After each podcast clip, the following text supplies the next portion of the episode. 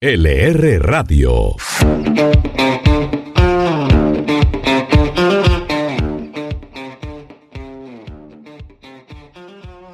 Hola, ¿cómo están todos? Mi nombre es Gabriel Forero y les damos la bienvenida a un nuevo capítulo de LR Radio, la radio económica. Hoy hablaremos de las implicaciones y el futuro del Banco del Desarrollo de América Latina con la llegada del el primer colombiano a dirigir esta institución. Se trata de Sergio Díaz Granados, exministro y quien también ha participado como representante de Colombia y Perú en el BID.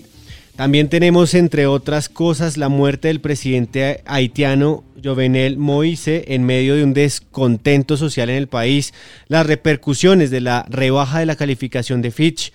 Y ahora pues le voy a dar paso a Heidi Monterrosa para que nos cuente un poco de esa noticia que sacudió a la diplomacia colombiana y fue la llegada del primer colombiano a la CAF. Luego de una votación de varias horas en México, el colombiano Sergio de Granado fue elegido presidente ejecutivo del Banco de Desarrollo de América Latina, CAF mientras que su contrincante, el argentino Cristian Asinelli, quedó en la vicepresidencia. El sondeo preelectoral señalaba que Díaz Granados tenía asegurados los votos de Colombia, Perú, Uruguay, Brasil y Ecuador, pero en la elección obtuvo 17 de los 19 votos posibles. Solamente Venezuela votó por el candidato Gaucho, quien obtuvo dos votos, teniendo en cuenta que Bolivia, Venezuela, Colombia, Perú y Ecuador tienen derecho a dos votos por ser fundadores. Díaz Granados es el primer colombiano, como ya habíamos mencionado, que estará a cargo del banco y podrá ocupar el puesto por cinco años y luego ser reelegido solo por una vez por la misma cantidad de tiempo. Definitivamente la llegada del exministro de Comercio significa también un reto para Colombia y su diplomacia, además de que es indispensable que se despolitice la CAF, que ha estado en manos de países que con tendencias un poco políticas ligadas o, que han virado hacia la izquierda. Pero también una de las cosas que no pueden faltar es la necesidad de que la CAF ayude a que haya más empleo y que se acentúe la recuperación económica en la región. Pero Joaquín López, ¿qué otros retos va a tener Díaz Granados? Gabriel, además esta semana que el periódico precisamente publicó una entrevista en la que él hablaba sobre varios de esos desafíos y también esas metas que él espera durante los próximos meses, hay que recordar que después de hablar con, con Díaz Granados, él afirmó que el primer reto es ayudar a enfrentar la crisis sanitaria y al mismo tiempo apoyar la reactivación económica. De hecho, y acá lo cito, los impactos de la pandemia en la educación no son retos menores, pues pueden incidir en atrasos de largo plazo en el desarrollo regional. Por ello, este tema, cómo mitigar y salvar estos efectos, ocupará un espacio importante en la agenda de trabajo. Y es que también Díaz Granados eh, se refirió bastante a que en los cinco años que esté en la presidencia, el objetivo, el objetivo será el de ser el Banco Verde de América Latina. Ante las inconmensurables retos que enfrenta la humanidad en materia de cambio climático, como él se refirió, estos deben pasar a ser bancos de desarrollo sostenible. Por esta razón, he propuesto que CAF, en un plazo no mayor a cinco años, se constituya en el, en el Banco Verde de América Latina, en línea a lo que está pasando con este tipo de entidades, principalmente en Europa. Él quiere tomar este ejemplo y habrá que ver cómo se desarrolla. Bueno, hemos contado un poco acerca de la votación y también de lo que nos dijo Díaz Granados eh, durante esta semana en las páginas de LR, pero yo sí quisiera abrir un poco el debate y convocando a Heidi y a Joaquín, preguntándoles un poco realmente cuál es ese impacto para el país de que por primera vez un colombiano esté al frente de la CAF. sé ¿Qué piensa Heidi?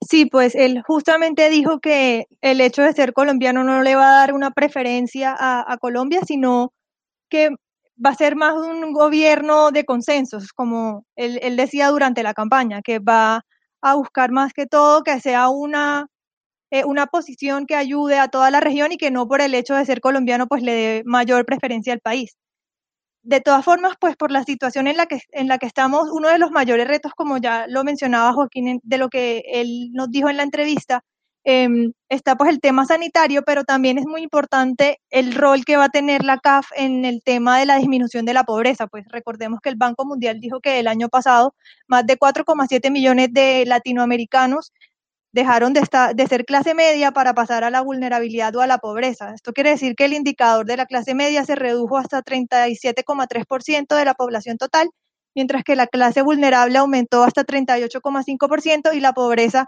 hasta 21,8%. Entonces, en ese sentido, la CAF tendría un rol muy importante eh, para disminuir la pobreza y también para alcanzar los objetivos de desarrollo sostenible. Y aquí precisamente lo que se está hablando y lo que varios analistas también están comentando es que esto, más que una celebración de unas semanas, debe ser una meta de largo plazo. Estamos hablando de una presidencia de cinco años y claramente lo que bastantes están sugiriendo es que no se vea el nombramiento claramente como una preferencia hacia Colombia. Y también, de hecho, algo curioso que, he visto durante estos días y también varios políticos han, han comentado incluso, es que así como como Díaz Granados ya tiene un puesto ahí, eh, otros incluso ya están pidiendo supuestamente que incluso es momento de que Biden vuelva a devolverle una silla a Sudamérica de una manera más directa en el BID, algo que es totalmente diferente, son papeles totalmente separados, pero claramente es un momento para pensar en los planes económicos a largo plazo. Ahí lo importante entonces un poco para, para cerrar esto que decimos, eh, el papel de la CAF es preponderante de cara a esa reactivación económica en los países. Y pues Colombia, a pesar de lo que él diga, pues está realmente eh, en la lupa del resto de países miembros, teniendo en cuenta que pues se hizo un acuerdo diplomático para que Díaz Granados pudiera llegar a la presidencia y el candidato argentino quedara eh, como vicepresidente, en una vicepresidencia que es muy probable que se cree en esta segunda parte del año así las cosas. El, reto más importante a mi manera de ver es, es un poco eh, más allá de, su deber eh, fundacional en este Banco de Desarrollo, es un poco despolitizarlo y quitar esos fantasmas de corrupción de los cuales se ha venido hablando un poco en los últimos años dentro de la CAF. Información relevante para tomar decisiones. LR Radio.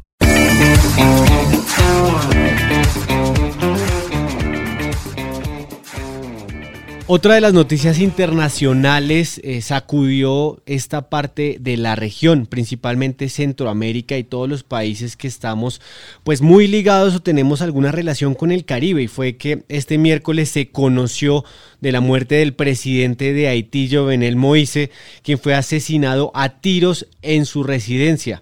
Luego de los hechos, el primer ministro declaró estado de emergencia a nivel nacional e instó a la calma. Pero Tatiana, ¿qué más se sabe de los motivos de este crimen? De acuerdo con The Wall Street Journal, Haití, con más de 11 millones de personas, se había vuelto cada vez más inestable y descontento bajo el gobierno de Moïse. Esto debido a que tenía problemas económicos, políticos y sociales que se han profundizado en este momento. Mois, quien tenía 53 años, había gobernado por decreto durante más de dos años después de que el país no pudiera celebrar elecciones, lo que provocó la disolución del Parlamento. Este generó que los líderes de la oposición lo acusaran de buscar aumentar su poder con la aprobación de un decreto que limitó los poderes de un tribunal que audita los contratos del gobierno y otro que creó una agencia de inteligencia que solo responde al presidente. La suma de todo esto llevó a que los opositores pidieran su renuncia, porque argumentaban que su mandato había terminado en febrero de este año, aunque los seguidores del presidente asesinado legitimaban su gestión y decían que Haití tenía programado celebrar elecciones generales a finales de este año. Pues este panorama de Haití nos deja bastantes interrogantes teniendo en cuenta que esta isla pues ha estado sitiada un poco por el castrochavismo, la influencia también de eh, la política venezolana y su petróleo. Pero yo sí quisiera abrir un poco el debate a preguntarles cuál es la visión que ustedes tienen respecto a esta situación política, cómo se conjuga con la grave eh, situación económica que tiene este país. Margarita, cuénteme cuál es su visión. Bueno, Gabriel, yo creo que esto es el reflejo de una situación que viene agravándose año tras año y a nivel internacional ya se había conocido con antelación que en el gobierno haitiano habían ciertos casos de corrupción que involucraban empresas pertenecientes al mandatario hoy fallecido. Entonces, habría que hacer una investigación mucho más exhausta y determinar con exactitud cuáles fueron los móviles de lo ocurrido. Sin embargo, hay detrás de todo esto un telón grandísimo de corrupción, de temas relacionados con petróleo, que incluso involucran a, Venezuela y su mandatario Nicolás Maduro, y todavía es muy temprano para sacar conclusiones, pero habrá que esperar a ver cuál será el desenlace de esta noticia. Tatiana, con base en lo que dice Margarita, usted que nos contó un poco sobre la noticia, ¿qué se le viene a la cabeza que va a pasar con Haití? Pues el asesinato de Mois desestabiliza aún más Haití, que ya venía pues con una historia eh, desestabilizadora, con el Parlamento destituido, con esta toma de poder, por así decirlo, de, de. Eh, y además recordemos que en los últimos cuatro años el país tuvo siete primeros ministros. Em, a quien le tocó asumir esta crisis, que se llama Claude Joseph, iba a ser sustituido esta semana con tres meses en el cargo apenas.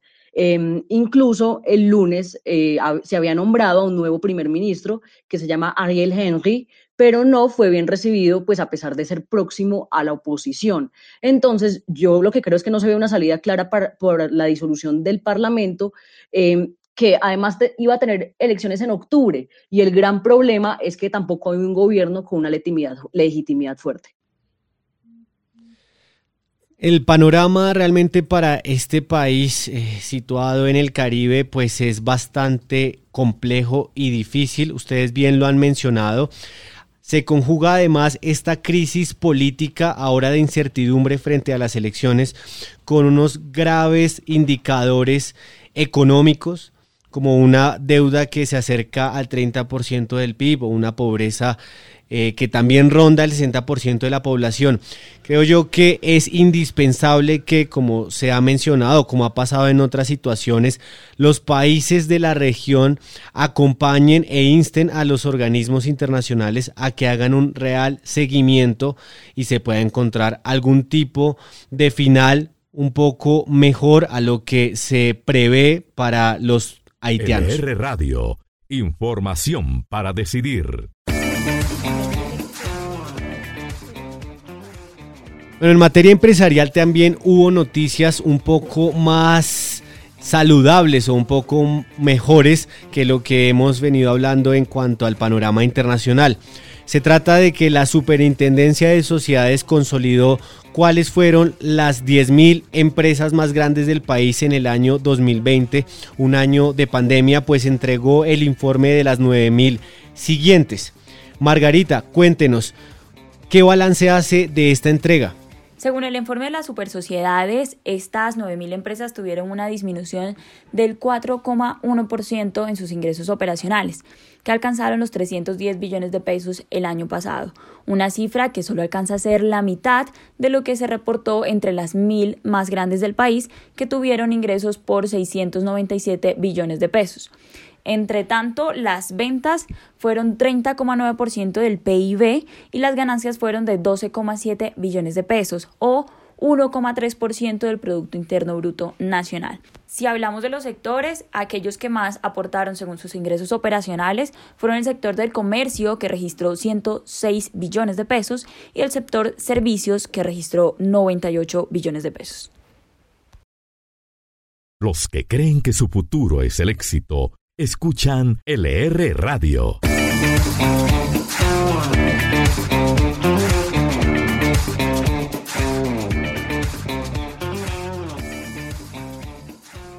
Bueno, después de escuchar un poco el balance de cómo fue eh, un poco la resiliencia empresarial en 2020 con las cifras entregadas por la Superintendencia de Sociedades, como es costumbre, todas las semanas les traemos un poco de lo que nos han dicho en nuestros micrófonos eh, y en nuestras páginas los empresarios y los altos funcionarios de gobierno que aprovechan el Insight LR como una ventana para contarnos buenas noticias.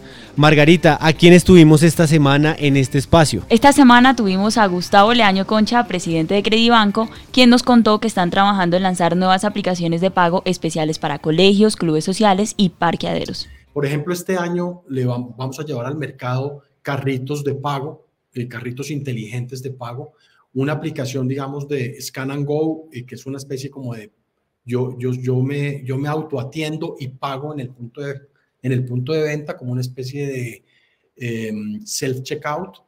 Estamos haciendo un marketplace para hoteles, una app especializada para clubes sociales, eh, una app para colegios donde los padres e hijos puedan hacer todo lo relacionado con pagos en el colegio, eh, que incluye pues obviamente todo el tema de matrículas y demás, pero también los pagos que se hacen en el colegio. Todo el tema en el ecosistema de, de transporte, la habilitación de una app, de nuestra app de Clapper, para parqueaderos. Entonces, este tipo de cosas que vamos, que ya estamos haciendo hoy, la intención es hacer mucho más de esto para que siempre las personas tengan la opción de pagos en todas las eh, aplicaciones digamos, eh, que existen en el mercado. Estuvimos también en Insight LR con María Adelaida Saldarriaga, gerente general del clúster andino de Avon, quien dijo que están lanzando una nueva imagen de marca con la que esperan fortalecerse en el mercado nacional. Anunció también que una representante se puede ganar hasta 2 millones de pesos mensuales o más, dependiendo su trabajo y el tiempo que le dedique, y que para el 2022 esperan superar las 400 mil representantes en todo el país. En Colombia en este momento tenemos 300 mil representantes en todo el territorio nacional, brindándoles eh, tras eh, independencia eh, financiera y nuestro objetivo es fortalecer la propuesta de valor de esta para estas representantes y esto lo estaremos haciendo a través de eh, nuevos servicios, mucha innovación de producto, entrenamiento y continuar con las herramientas digitales y de esta eh, forma, digamos, apoyar la reactivación económica. Esperamos eh, estar, digamos que el, el, el número de nuestras ventas el crecimiento de nuestras ventas va muy en línea con lo que tiene que ver el número de representantes activas. Entonces, creo que es una respuesta semejante a la que le acabé de suministrar a, Gabriel, de que esperaríamos este año recuperar el 50% de las personas que perdimos o se nos desconectaron del negocio entre la pandemia y el paro eh, nacional y definitivamente el próximo año estar por encima del número de representantes independientes que teníamos en el 2019. Los creadores de unicornios están en LR Radio.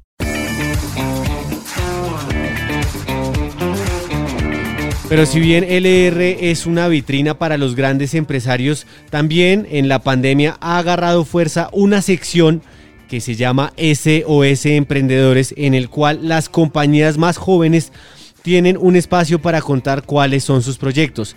Lilian Mariño nos cuenta quiénes estuvieron esta semana. Hoy les tengo una startup muy interesante porque está basada en la educación.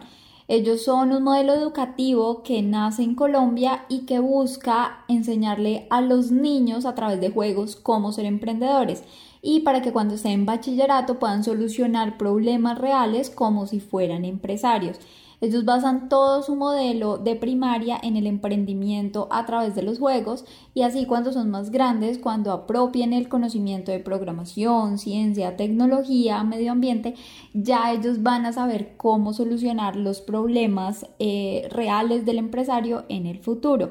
Se llaman U-Discovery Virtual School y las personas que lo puedan, lo quieran ver, los pueden buscar y analizar si les funciona este nuevo modelo de aprendizaje. Hablamos el lenguaje de los triunfadores. LR Radio.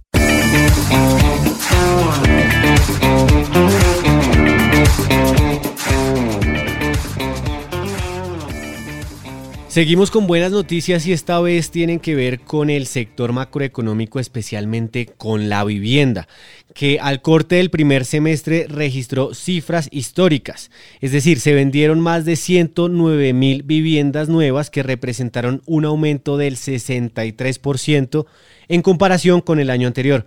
Joaquín López, ¿Por qué son históricas estas cifras? El año de la pandemia está básicamente dando un sacudón al sector inmobiliario y usted se ha dado cuenta y nosotros en el periódico lo hemos registrado desde comienzo de año cómo mes a mes están marcando números históricos y cómo las salas de venta están en números muy positivos.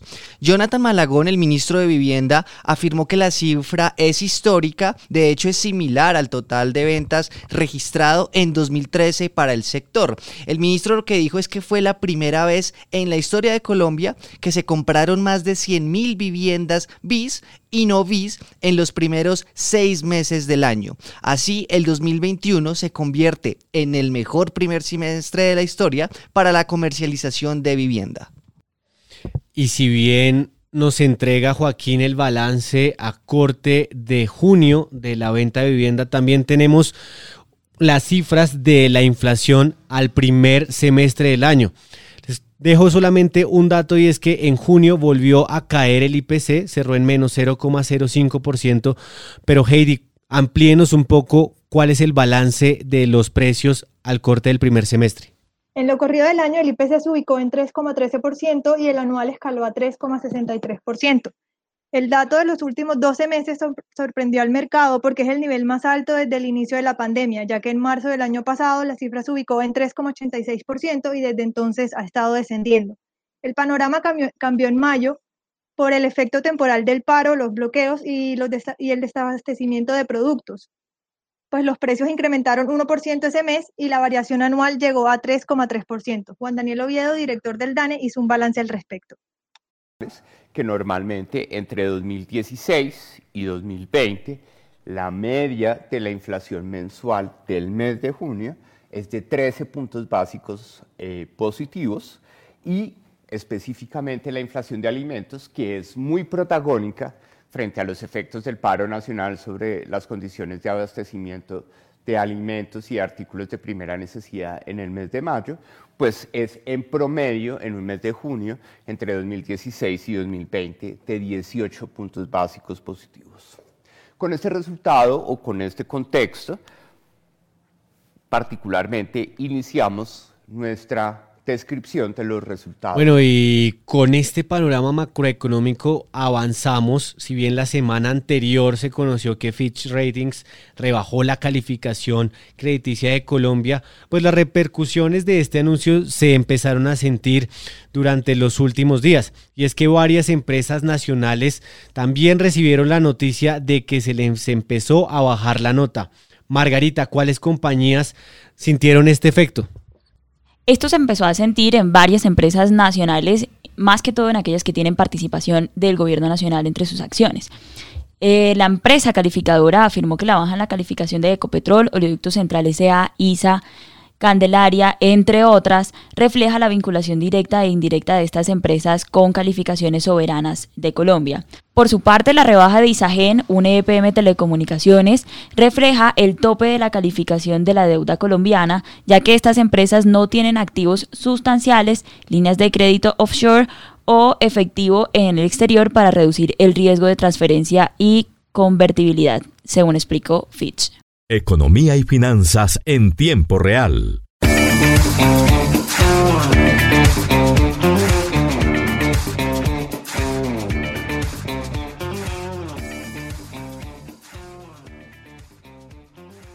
Otra de las secciones tradicionales del diario es la de Caja Fuerte, que sale todos los días en la contraportada con datos que usted no se puede perder. Ana María Sánchez nos trae los más curiosos de esta semana.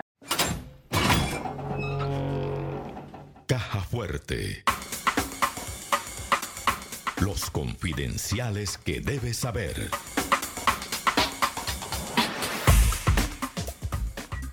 Para los amantes del rey del rock and roll, Elvis Presley, pues les cuento que iniciará un canal en 2022. La leyenda de la música, aún fallecida, sigue facturando, pues ahora resulta que tendrá un canal de transmisión dedicado exclusivamente a su catálogo de contenido de archivo y especiales además de música de algunos de los artistas de rock and roll más influyentes. Cinedim, una compañía de transmisión independiente, anunció la asociación con Elvis Presley Enterprise y reveló que The Elvis Presley Channel, como se va a llamar el canal, se lanzará a principios de 2022 un nuevo genio entre nosotros. Se trata del belga Lawrence Simons, quien con tan solo 11 años finalizó su licenciatura en física en la Universidad de Amherst en 9 meses, aunque la carrera dura 3 años y además lo hizo con una nota de 9 sobre 10. El niño genio inició la primaria a los 4 años y con 6 acabó la secundaria. Increíble, pero además de todo esto, el sueño de Simons es prolongar la vida a través de la mecánica cuántica. ¿Sí se han dado cuenta que en el Congreso hay más de uno que se hace una siesta repentinamente?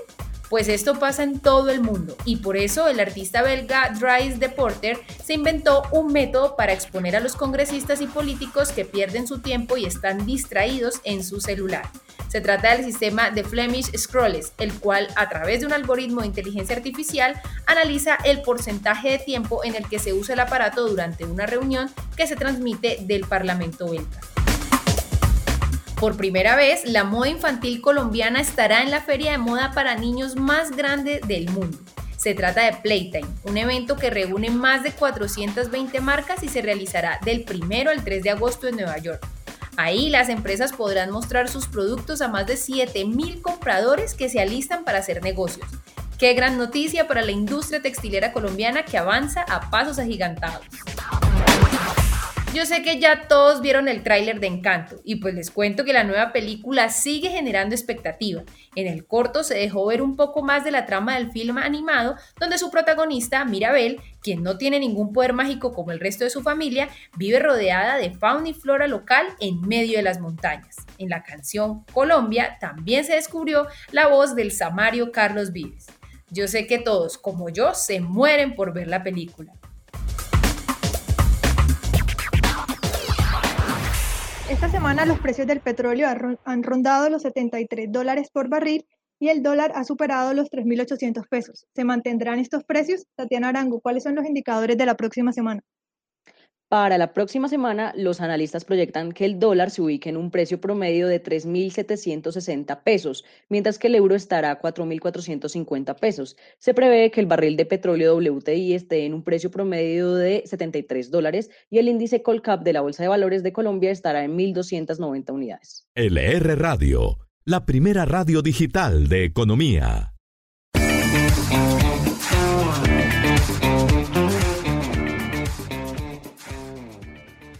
Vamos llegando al cierre de este nuevo episodio de LR Radio, la radio económica.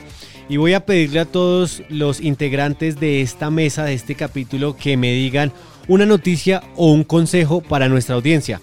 Joaquín, Cuéntenos. Yo me voy nuevamente por consejo y ustedes pensarán que yo soy insistente con el tema. Hace una semana les estaba alertando sobre que con la llegada de tantas plataformas de streaming, las cinco principales en Colombia, tenerlas al mes cuesta 1.200.000 pesos. Ahora bien, ¿por qué toco el tema de nuevo. Esta semana en el periódico tuvimos a Mark Rundolph, que es el, uno de los cofundadores de Netflix, y él algo curioso que me pareció que mencionó fue que como Netflix está invirtiendo más de 25 mil millones de dólares en contenido original al mes, ellos prevén que en el corto plazo o mediano plazo las membresías seguirán subiendo. La invitación es a que revise cuánto usted estaba pagando hace tres años por una suscripción mensual y cuánto está pagando hoy. Tatiana. La próxima semana va a ser una muy movida en eventos virtuales. El 13 de julio tendremos el foro Colombia después de la pandemia, la urgencia de lo estructural. Y el 15 de julio tendremos dos eventos más, la banca promotora del desarrollo sostenible y un tema muy acorde a la virtualidad que trajo la pandemia, bienestar y felicidad digital. Bueno, Margarita, ¿usted qué le dice a nuestra audiencia? Bueno, esta semana empieza uno de los eventos gastronómicos más grandes e importantes del país, Alimentarte. Tienen para este año convocados más de 100 restaurantes y la propuesta gastronómica será algo especial en el marco del festival están desarrollando una aplicación que estará funcionando en la capital del país y van desde el 15 de julio hasta el 16 de agosto. Es decir, que usted tiene más o menos un mes para disfrutar de todas las propuestas que estarán disponibles en Alimentarte Food Festival. Después de esta invitación, Heidi, ¿usted qué nos dice? Para seguir cuidando el bolsillo, les recuerdo que la próxima semana vencerán los plazos para el pago con el descuento de 10% del impuesto de vehículos en Bogotá, de acuerdo con el último dígito de la placa. Bueno, importantísimo este último consejo de Heidi, sobre todo si queremos aprovechar algunos rezagos que queden de la prima para pagar con descuento el impuesto del vehículo en Bogotá. Yo quiero cerrar invitándolos a que se suscriban a este podcast, a LR Radio, la radio económica. Hay varias formas, pero todas son muy fáciles. La primera es que abran en sus dispositivos móviles las aplicaciones Spotify, Deezer o Apple eh, y nos busquen. También está la otra opción que es la de buscar en nuestro home en todos los sábados en nuestra página www.larepublica.co y ahí pueden escuchar este podcast. La invitación es que se suscriban y los invitamos a todos a que nos dejen sus comentarios en nuestras redes sociales y a que nos escuchen en el próximo LR Radio, la radio económica. Muchas gracias.